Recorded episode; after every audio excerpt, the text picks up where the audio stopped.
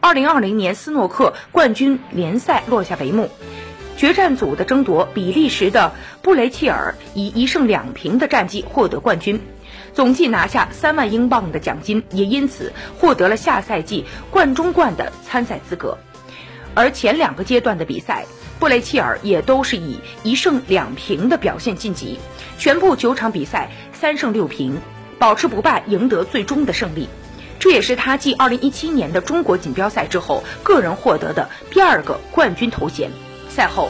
布雷切尔表示，成为冠军对我是个巨大的奖励，这使得这场决赛的意义非常的特殊，也给了我一些值得期待的东西。冠中冠资格也让这场决赛显得更加特别，对我来说也是巨大的额外收获。我已经非常期待这一刻了。